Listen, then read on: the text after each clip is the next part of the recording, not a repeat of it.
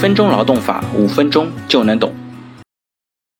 嗯，那我们今天来聊一下员工考核不胜任，然后呢给主管送红包，公司呢按违纪解聘合法吗？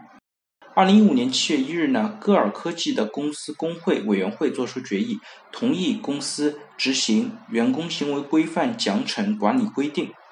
其中第五点二点三条规定。请客送礼等行为属于严重违反公司规章制度的行为。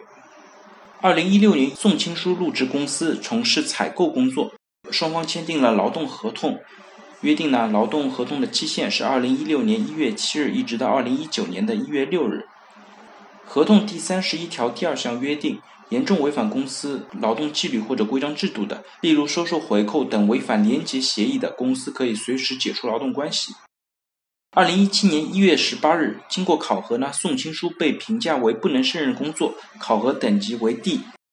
当年春节期间，宋青书在给其部门主管张军宝孩子的书当中夹带现金红包之后呢，公司以宋青书在劳动合同履行过程中向主管行贿，严重违反惩戒廉洁协议和公司规章制度为由，征询工会关于拟解除宋青书合同的意见。次日呢，工会回复同意公司的决定。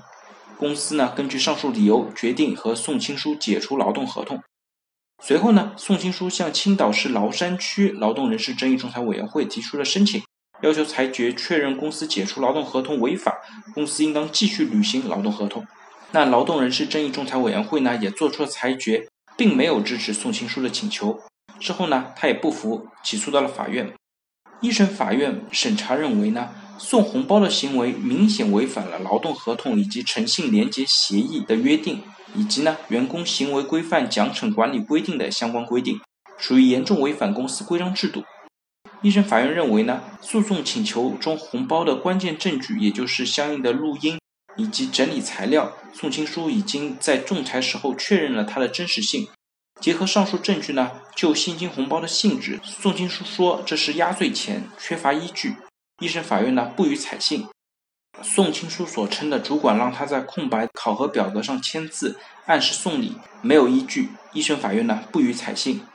那宋青书呢在评价为不胜任工作的 D 级考核等级之后，向其主管送现金红包的行为，违反了宋青书和公司签订的劳动合同以及诚信廉洁协议等规定，也违反了员工行为规范奖惩管理规定的规定。属于严重违反公司的规章制度，应当解除劳动合同。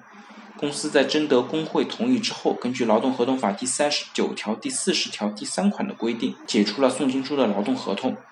宋金书呢，请求解除劳动合同违法，以及公司继续履行劳动合同的要求于法无据，法院呢不予支持。